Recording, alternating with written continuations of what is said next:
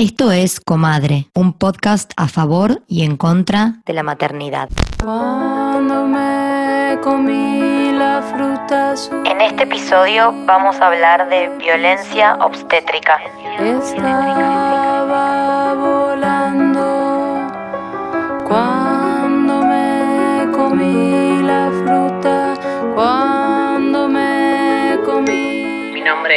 Julieta Saulo, soy presidenta de Las Casildas Asociación Civil. Las Casildas es una asociación civil feminista que surgió en el año 2011 a raíz del nacimiento de Valentina, mi primera hija. Uno de los ejes principales de trabajo de Las Casildas tiene que ver con la visibilización de la modalidad de violencia de género más invisibilizada de todas, que es la violencia obstétrica. La violencia obstétrica eh, está enmarcada en nuestro país dentro de la ley 26485. Siempre que tengo oportunidad de mencionarlo lo hago porque básicamente nos permite pensar esta modalidad de violencia sexual lejos del marco de la subjetividad. Es decir, no tiene que ver con sensaciones o registros, sino que está enmarcada dentro de la ley. Nos ha pasado desde las casildas que hemos escuchado siempre infinidad de relatos de mujeres y a mí particularmente lo que me llama la atención es que el relato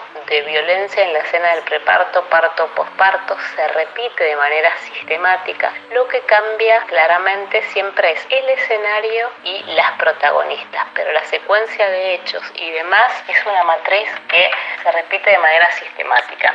Y básicamente desde mi perspectiva tiene que ver con que esta modalidad de violencia sexual cristaliza el lugar que esta sociedad patriarcal, misógina y machista pretende construir en relación a las mujeres, que básicamente es el no lugar, ¿no? Esta invisibilización permanente. Esta invisibilización permanente que transitamos las mujeres en la escena del preparto, parto y posparto es una invisibilización que también transitamos en la gestión del cuidado, en la gestión del cuidado, en intentar compatibilizar nuestra vida laboral con nuestra vida familiar, intentar compatibilizar ese trabajo no remunerado que implica la gestión del cuidado. Entonces nos parece de, desde la asociación civil fundamental empezar a deconstruir todas estas prácticas que nos colocan en lugares absolutamente invisibles.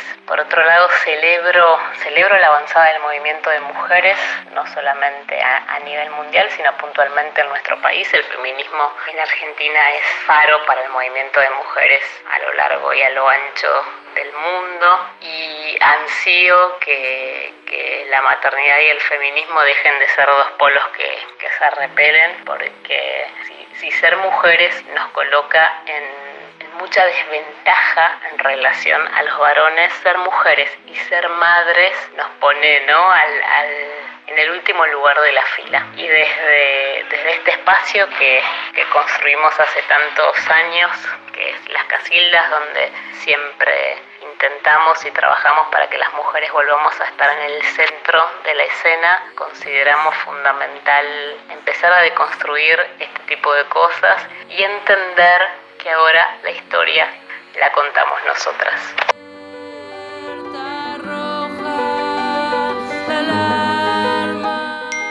Mi nombre es Silvina, tengo 38 años, trabajo como profesora de literatura, porque bueno, una es muchas cosas más, eh, entre ellas soy mamá de Juan, que tiene 6 años, y de Santiago, que acaba de cumplir uno.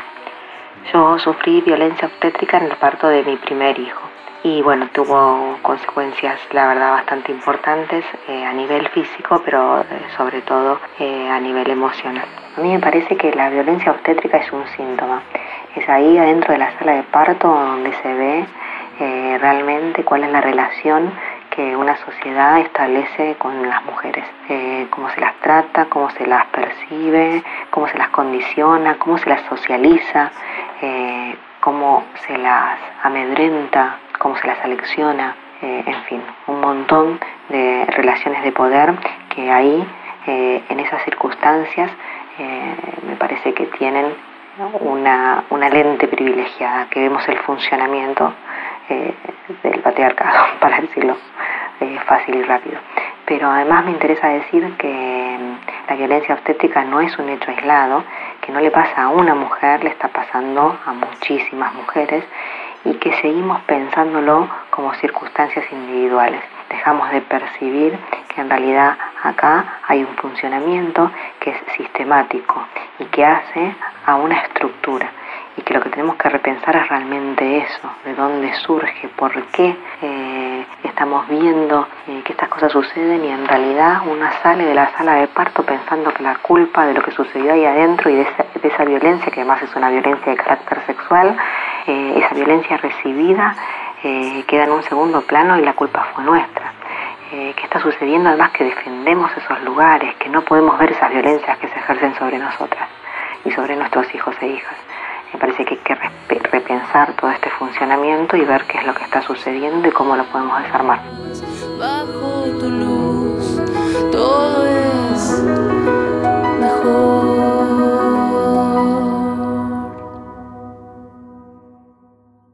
Hola. Hola, acá estamos otra vez. Estamos al aire con el episodio número 12. Sí, increíblemente llegamos al episodio 12 con un tema que, bueno, madre mía, la violencia obstétrica, che. Es como si fuera la bajada del podcast, es un temón.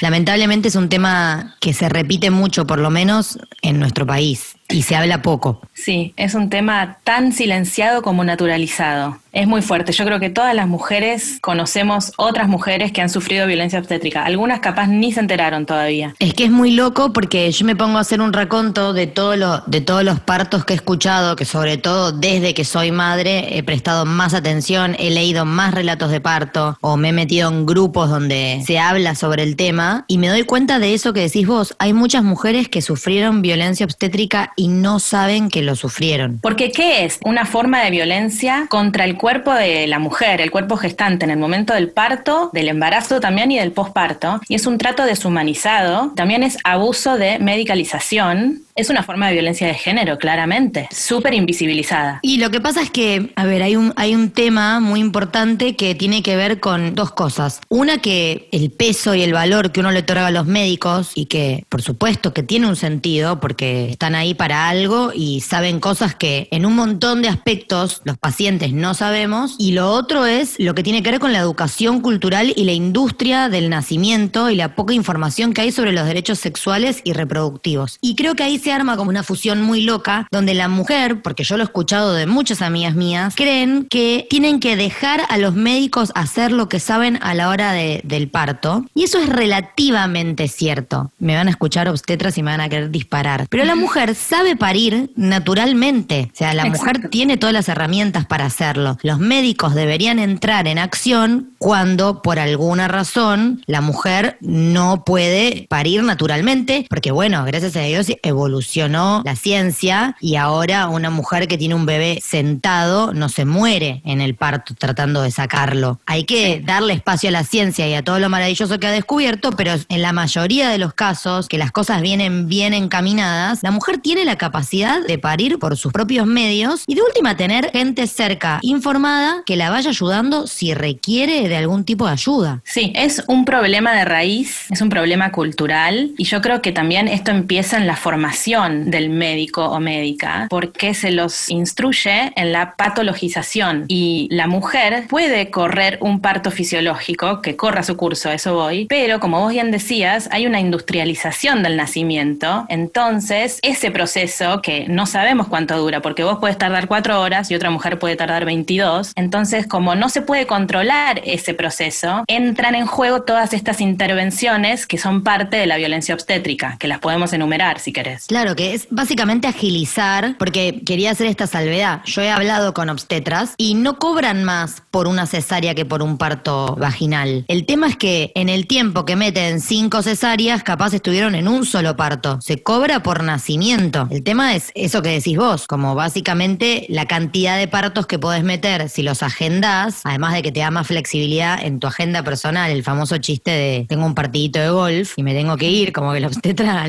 le hizo una cesárea porque tenía tenía un partidito de golf. Pero bueno, Siniestro. todas las maniobras en el medio, que son las que vos decís que, que mencionemos. Sí, bueno, es que la más conocida obviamente es la cesárea innecesaria, porque no queremos demonizar la cesárea, ya que es una práctica quirúrgica que salva vidas, obviamente, pero están otras intervenciones, como la maniobra de Christeller, que es horrorosa, que yo no sabía que existía hasta hace poco, pero que es la maniobra por la cual un obstetra o alguien se sienta o apoya toda su fuerza sobre la panza de la mujer y ayuda, ayuda entre comillas, a empujar al bebé hacia abajo. Eso está muy prohibido en muchos países. Muy prohibido. Pero yendo en orden, en realidad, yo me acuerdo cuando hice el taller de parto, de trabajo, de- del taller de trabajo de embarazo, digamos, con Verónica Macri, un día vino una dula a dar una charla donde nos interiorizó las leyes que después vamos a mencionar y en un montón de prácticas que no eran necesarias si uno iba dando espacio a que la naturaleza siga su curso. Pero están intrínsecamente ligadas. Si vos Sí. a una embarazada, cuando llega a una guardia, lo primero que haces, que es lo que hacen la mayoría de los hospitales, porque yo, ay, es que tengo tantas cosas para decir que me impresionan, como ya para empezar, eh, no saber qué obstetra eh, te está atendiendo, ¿no? Pero lo vamos a dejar al margen y después lo charlaremos para enfocarnos en las maniobras y las intervenciones. Pero Sí. hay un montón de hospitales donde la política es que la mujer que llega embarazada se tiene que acostar para un monitoreo. O sea, no hay nada más antinatural para sacar un bebé del cuerpo que estar acostada. O sea, no es la forma de sacarlo. Vos tenés que estar en movimiento, moviendo la pelvis, las caderas, sentada en una pelota, haciendo una infinidad de cosas a tu alcance en cuatro patas. Es mucho más Pero ¿a quién. ¿a quién le conviene la posición horizontal? Ni al médico. Claro, porque la tiene ahí quietita monitoreándola. Entonces, ya la mujer llega y la acuestan para un monitoreo. El dolor de atravesar las contracciones acostada, atada a una máquina que te monitorea, se vuelve tan, tan alto y se complica tanto generar la expulsión del bebé que automáticamente lo que se decide es poner oxitocina, que es algo que naturalmente la mujer genera sola, pero cuando te la ponen externamente, lo que trae la oxitocina es un desencadenamiento de unas contracciones tan dolorosas que inevitablemente el siguiente paso es poner una peridural que te duerme de la cintura para abajo ya alejándote mucho de que el bebé baje. Si vos tenés la suerte que tienen un montón de mujeres que terminan pariendo naturalmente, de que el bebé ya esté bajo para cuando te pusieron eh, la peridural, lo puedes expulsar, pero si vos por el no movimiento y por el dolor el bebé te quedó alto, después de un ratito de pujar y pujar, sin sentir nada, porque muchas veces lo que pasa es que dejas de sentir, termina siendo en última instancia irremediable la cesárea, que capaz, con el movimiento libre y confianza en la madre, se podría haber evitado. Por otro lado, tenés todo lo que se desencadena en el parto natural o vaginal, que son la episiotomía, que es abrir a la hacerle un corte en la vagina a la mujer para permitir que el bebé tenga más espacio para salir. Yo, por ejemplo, pedí que no me hagan episiotomía y hay un montón de gente que me decía, bueno, pero el desgarro es peor. Y le digo, sí, pero ¿por qué vamos a partir de la base de que yo me voy a desgarrar? Tengo un equipo médico en el que confío que si le parece que hacerme un pequeño corte sería mejor que un pequeño desgarro, procederán a cortar, pero no me cortes por las dudas, porque No. yo me desgarré un puntito y no es lo mismo curar un desgarro que se sana naturalmente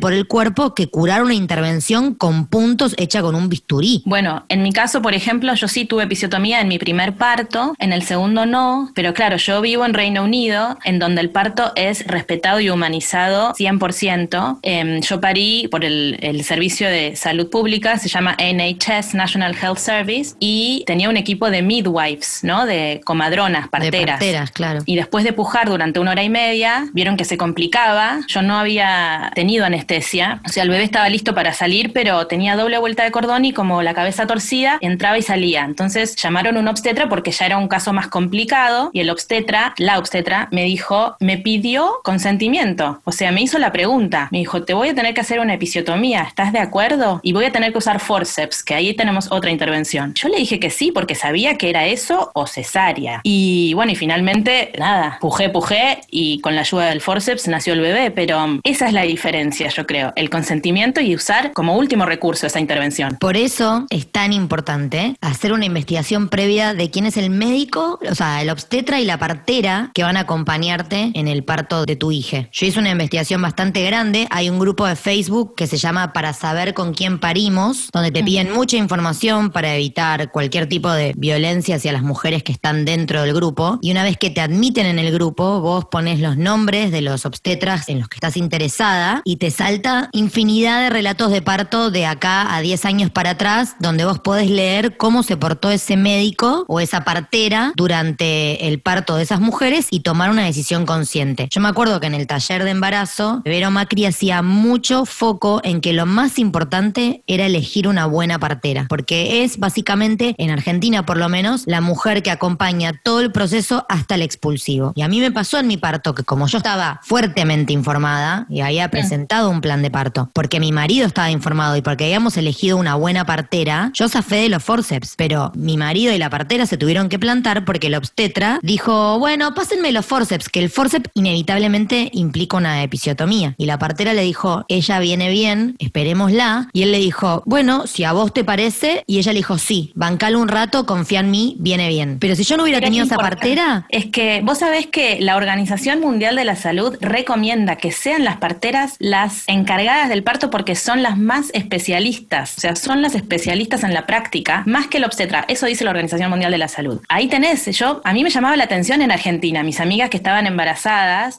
el peregrinaje que hacían para buscar el obstetra, cuando en realidad la que tiene el conocimiento no solo es mujer, sino que es partera y que te acompaña en ese proceso fisiológico, ¿no? Yo creo que podría en Argentina existir un parto sin obstetra. Re. Obviamente si, si se no, pero hay un problema cultural. todo el trabajo de preparto lo hice con mi partera. Mi obstetra llegó para el expulsivo y no sabía el nombre de nuestro hijo. De vuelta. Yo lo elegí a él porque sabía que en la definición por penales era como muy grosso y tenía una alta tasa de partos vaginales, que es otro temón. La tasa de, de intervenciones que hay en Argentina no es real y es muy elevada en relación a el resto del mundo. Sí, en Argentina el 45% de los nacimientos son cesáreas dentro de la salud pública y privada, pero dentro de la salud privada el número sube a un 80%. Es tremendo porque la Organización Mundial de la Salud, vuelvo a ella, recomienda un 15-20% como mucho. Bueno, es que además hay hospitales que son conocidos por ser cesarieros. A mí me pasaba que había amigas mías que me decían, voy a parir en tal lado, y yo decía, ¿y con qué médico? Porque si un médico forma parte de esa institución, en parte tiene que ver porque abona a esas prácticas. Sí. Obviamente que yo he conocido mujeres que parieron por cesárea en el Austral, porque era una cesárea necesaria. El Austral es uno de los hospitales, por lo menos privados, con mayor tasa de parto natural, parto vaginal. Y Sí. después tenés hospitales eh, como la Suizo y otros que tienen una tasa demencial de cesáreas. Entonces, podés llegar a parir por parto vaginal en uno de esos hospitales, por supuesto. Pero me parece que son indicadores a tener en cuenta a la hora de elegir el equipo médico. ¿Cuál es la tasa de partos por cesárea que tiene este médico? Sí. Hay que informarse tanto estando embarazada y hay muchas mujeres que desconocen toda esta información, yo incluida, porque yo con mi primer hijo tampoco estaba tan informada. Después me di cuenta que estaba en uno de los países más avanzados a nivel nacimientos. Pero sí es importante lo que decís, buscar también qué institución hay posible ¿no? para parir, porque justo nuestra invitada, Silvina, hablaba, creo que es el CEMIC de Saavedra, en el que ella parió a su primer hijo y realmente su parto fue muy traumático. Ella No, nos dejó una sí. reflexión pero nos contó el parto a nosotras dos y me gustaría traerlo porque siento que es un patrón, es algo que se repite de manera sistemática, pero ella fue a parir lo más contenta y cuando llegó tenía tres de dilatación y ya la metieron en sala de parto y empezaron a intervenirla y vos pensás que no termina más la intervención y sigue y sigue y sigue. No sé si querés contar vos las cosas que escuchaste, pero... No, es que básicamente cometieron todos los actos de violencia que se pueden, se te pueden ocurrir. Desde la maniobra esta de Cristeller de tener un tipo subido arriba que en la adrenalina de tratar de empujar al bebé para afuera le fracturó una costilla, hasta un sinfín de estudiantes desfilando. El hospi- Sí, yo porque parí- era un hospital escuela. Bueno, pero yo parí en el hospital austral y como buena gremialista en mi plan de parto puse, no entra nadie a mi sala de parto, salvo que se me pida permiso y yo acepte. Porque para vos es el parto número 50 que vas a mirar, pero para mí es mi parto. Y yo soy protagonista de mi parto. Yo y mi hijo una vez que lo tengo conmigo. Entonces, acá no va a pasar nada que no tenga mi consentimiento o en última instancia, si estoy en Marte, el consentimiento de mi compañero o de mi pareja. Exacto. Sí, ella decía que tenía 15 personas en la sala de parto y que le costaba encontrar la mano de su compañero. O sea, imagínate el trauma. Pero yo escuché relatos de, de- de mujeres que estaban en pleno pujo con el hijo por salir y los médicos estaban hablando del partido del potro. Que de vuelta, yo entiendo, para ellos es el parto número 100 del día. Pero vos que estás pariendo ese bebé o que estás en una cesárea, que se huele el olor de la carne quemada cuando te abren, que te sacuden atada, porque también hay que averiguar esas cosas. O sea, vos, hay muchas mujeres que para la cesárea las atan, para que cuando pase, si tiene que pasar, vos estés preparada. A mí me lo explicaban en el taller de embarazo, que esas cosas pueden pasar y que no tengas tanto miedo. Y también el respeto a ese momento sagrado. Cuando entierran a alguien, ¿están hablando de boludeces cuando el cajón baja? Bueno, si las hablan, las hablan en voz baja. No reina la conversación del último partido del potro cuando vos estás despidiendo a un ser querido. Entonces, ¿por qué portarse de esa manera cuando está llegando al mundo? Hay un montón de formas de violencia. Como vos bien decís, muchas veces cuando uno habla de violencia, se cree que una está chillando por la cesárea. No, yo conozco un montón de amigas mías que parieron por cesárea, porque era necesario que sea así, por el bien de ellas y por el bien de su hija. Pero el Mm. problema es que, inicial y más importante para mí, es que las mujeres no saben que tienen la capacidad de parir, entonces se entregan ciegas al médico de turno, capaz era el ginecólogo que las atendía por cartilla o el ginecólogo que les recomendó la prima. Se toman tres segundos para averiguar quién es la persona que las va a acompañar en todo el proceso del embarazo.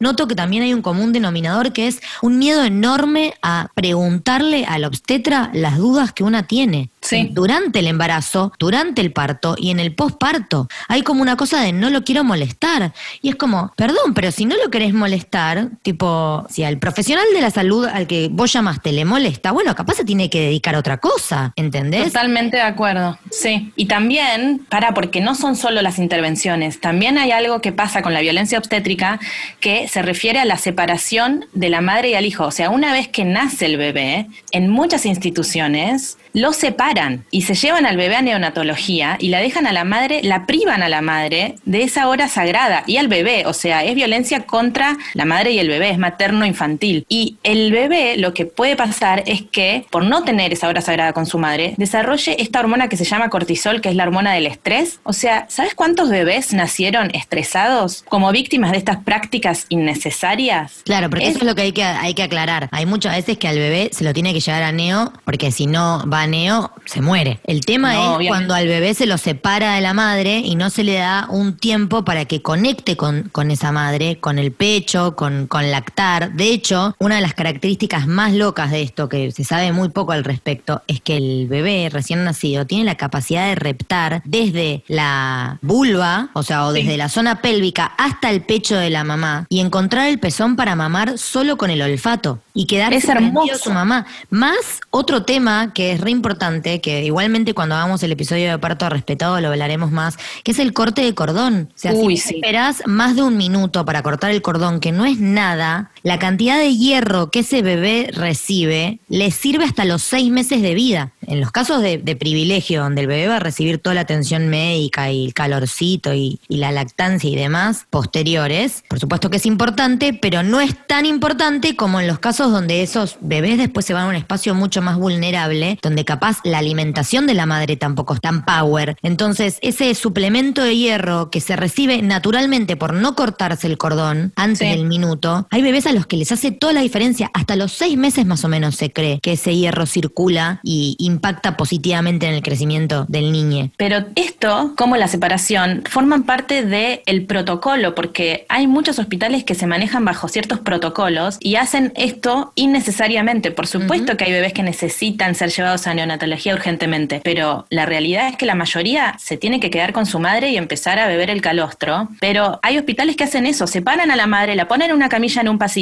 al bebé se lo llevan, el compañero va con el bebé pero no entiende nada, después se unen en la habitación una hora después y se dan cuenta de que todo eso no tenía por qué haber sucedido. Eso es grave. Es grave y yo sé que a veces es mucho pedir, o sea, yo sé que a veces como feministas eh, lo que nos termina pasando es que excluimos del movimiento en vez de incluir a las mujeres que no se sienten parte porque las mujeres se terminan sintiendo exigidas. Pero lamentablemente en un sistema de salud que comete violencia obstétrica tan a menudo, estar informada es como salir a la calle y estar atenta a quién camina atrás tuyo. Es parte de lo que tenemos que hacer por ser mujeres que vivimos en este sistema. Y el feminismo muchas veces invita a eso, a informate, hermana. Infórmate porque lamentablemente en la sociedad en la que vivimos, determinadas prácticas se normalizaron cuando no están bien. Entonces, lamento responsabilizar, porque no es mi idea responsabilizar, por supuesto, a las víctimas de violencia obstétrica, pero creo que hay formas de evitar determinadas cosas, que informándote sobre cómo es un nacimiento respetado, informándote sobre cómo debe tratarte tu médico, armando un buen plan de parto, eligiendo una partera a la que entrevistes y conozcas antes. Hay una ley que nombraba Julieta Saulo, que es la presidenta de las Casildas, organización feminista o asociación civil indispensable en este mundo. Julieta la fundó en el 2011 y hoy en día tienen un observatorio de violencia obstétrica y son una asociación bien plantada que denuncian todas estas prácticas. Y ella habla de esta ley, que es la 26.485, que se promulgó en 2009, que es la ley de violencia contra la mujer, en la que la violencia obstétrica entra, o sea, todo lo que está pasando hoy en día en Argentina y en Latinoamérica, pero en Argentina está enmarcado en esta ley, con lo cual esto Que se promulgó en el 2009, y, pero se tardó en aplicar un montón de tiempo, pero hay una ley exacta y hay dos más que después las vamos a revisar mejor cuando hagamos el episodio de parto respetado, pero está la 26.529 que habla sobre los derechos del paciente y hay otra más que estoy buscando acá en nuestros apuntes, que es la 25.929 que habla sobre los derechos de los padres y los recién nacidos. O sea, hay leyes que avalan a nivel territorio nacional determinadas prácticas que son buenas prácticas para con la gente que va a parir. Porque las personas gestantes no están enfermas. Y porque, por ejemplo, a mí me ha pasado, me tuvieron que sacar un quiste del, del ovario, que en ese caso era una enfermedad, yo tenía endometriosis, y la ginecóloga se sentó conmigo y me explicó de pe a pa todo lo que iba a pasar, cómo iba a ser la rehabilitación, cómo era la intervención, cuánto tiempo iba a estar internada. O sea, yo entré absolutamente informada al quirófano. Lo mismo pasa cuando te tienen que, no sé, intervenir un hombro porque te lo rompiste. Posiblemente tu médico traumatólogo se siente y te diga, mira, la intervención es esta, te hace el dibujito. Eh, a las mujeres que no necesitan intervenciones per se, lo necesitan en el caso de que las cosas se compliquen, no se les explica nada, no se les consulta nada.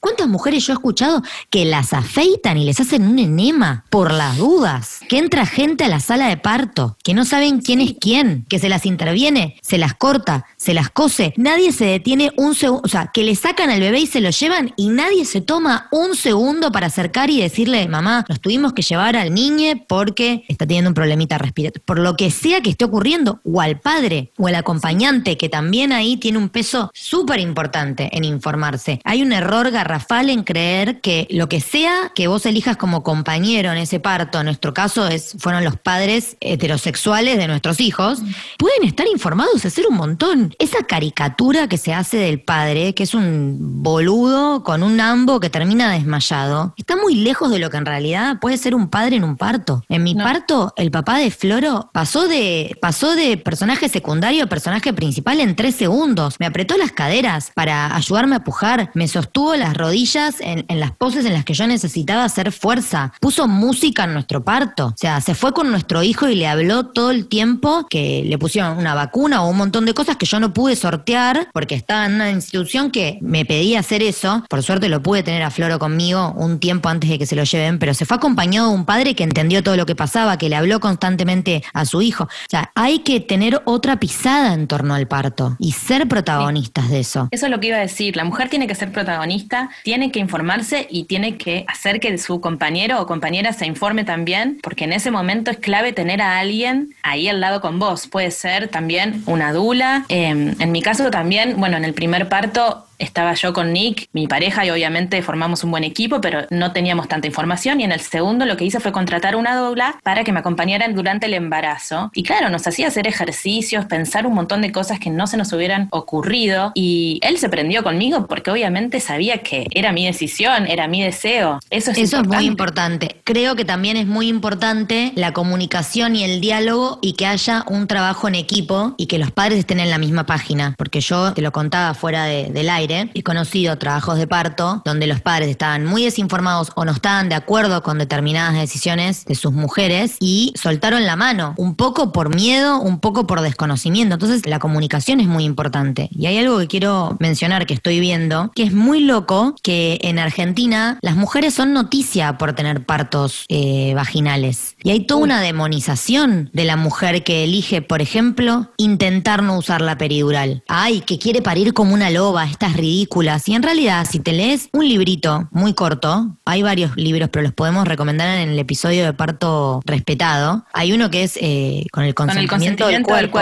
donde explica por qué la peridural en algún punto deja a la madre sin capacidad de participación, porque el movimiento que puede realizar es ínfimo y el feto queda eh, haciendo la mayor parte del trabajo para salir, porque hay que saber que el ser humano que está adentro está haciendo un esfuerzo enorme para salir, no es una cosa unilateral. Entonces, muchas veces se vuelve noticia desmereciendo el parto vaginal justamente por esto. Gente, hay que preguntarse por qué Argentina tiene la tasa tan alta que tiene de parto intervenido. ¿Y qué implica eso a nivel sociedad? ¿Vos qué crees? Que, ¿Cuál es el impacto a nivel social de toda esa intervención? Y bueno, ya dijimos que hay muchos bebés que, que, nacen estresados, o sea, hay un obstetra muy conocido que se llama Michel Odent, que es francés, y él dice, para que leo la frase exacta.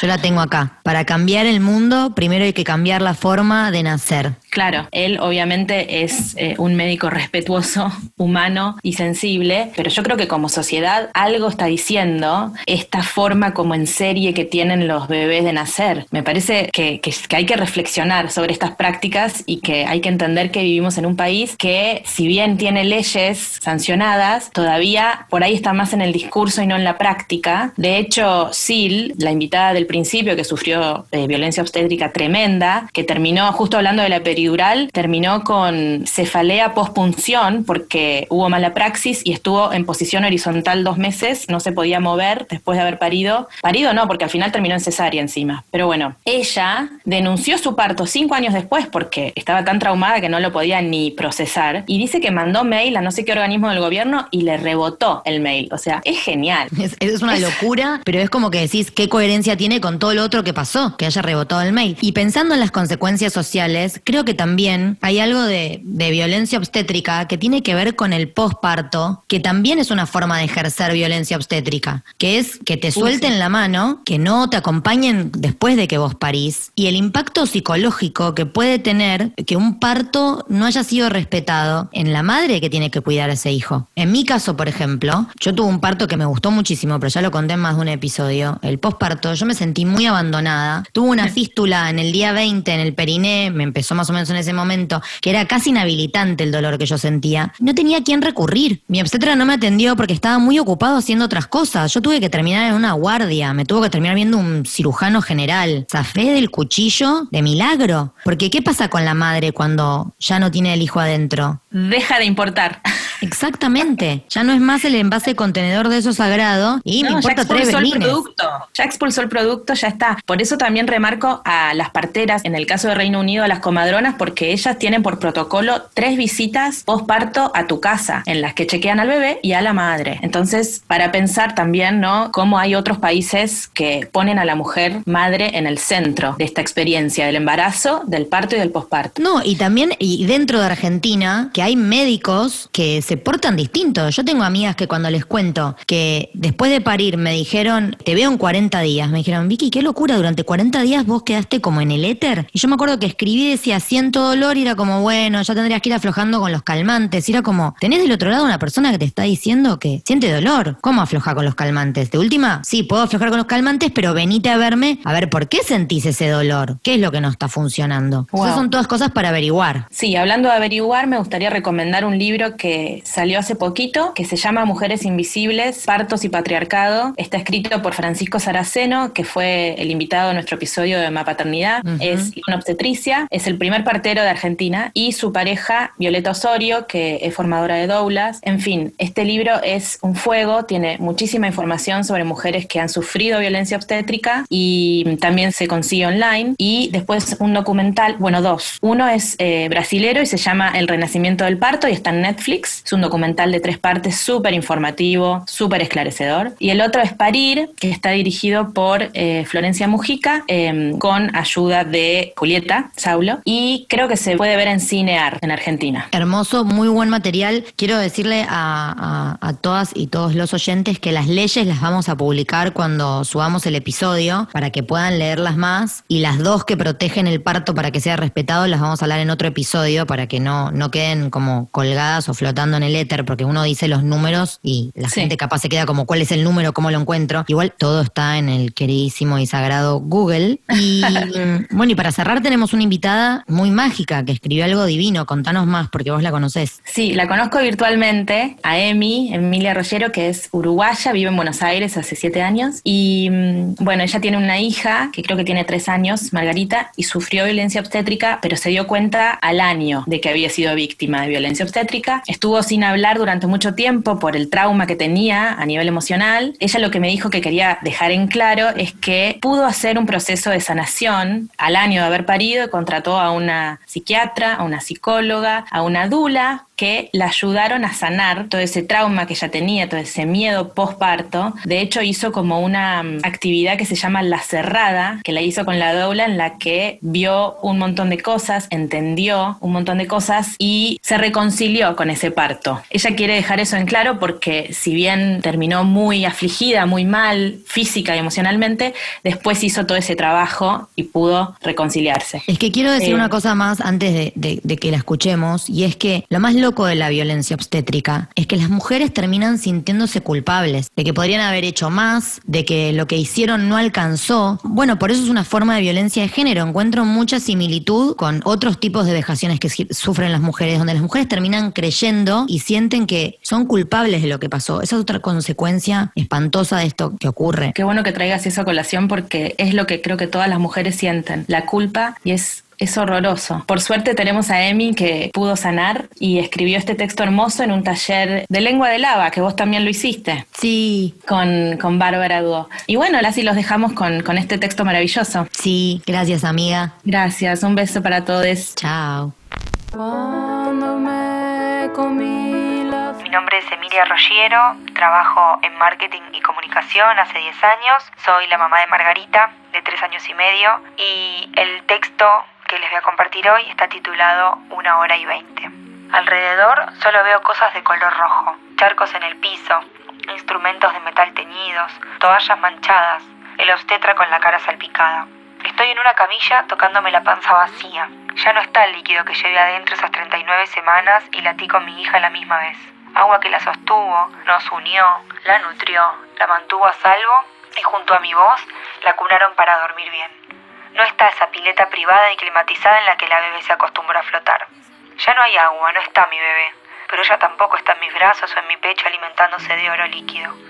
Veo gente que entra y sale y yo estoy en la camilla, con un foco luminoso como el sol apuntando a mi entrepierna abierta y dos personas que trabajan sobre mí, adentro de mí.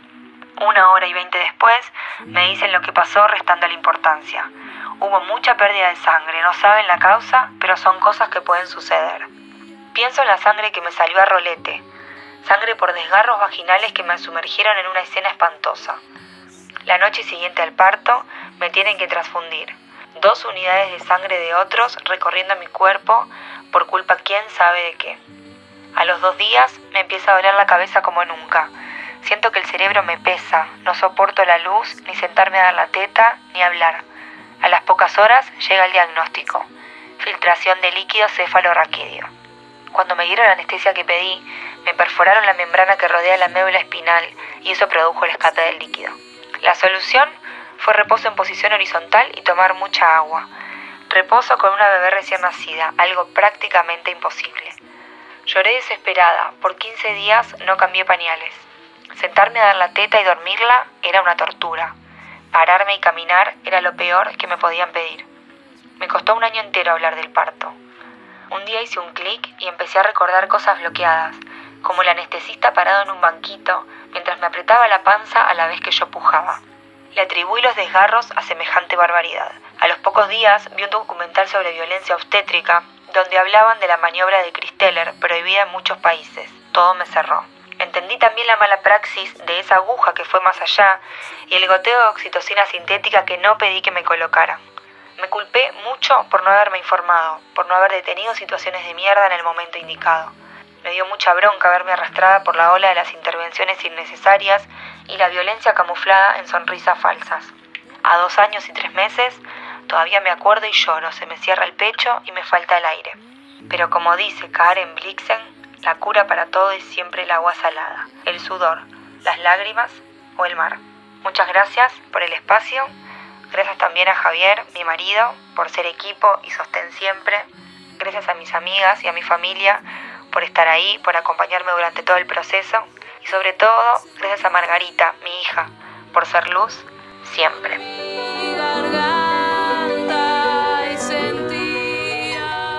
En el próximo episodio vamos a hablar de aborto legal. ¿Por qué es tan necesario que se promulgue de una vez la ley de interrupción voluntaria del embarazo? todo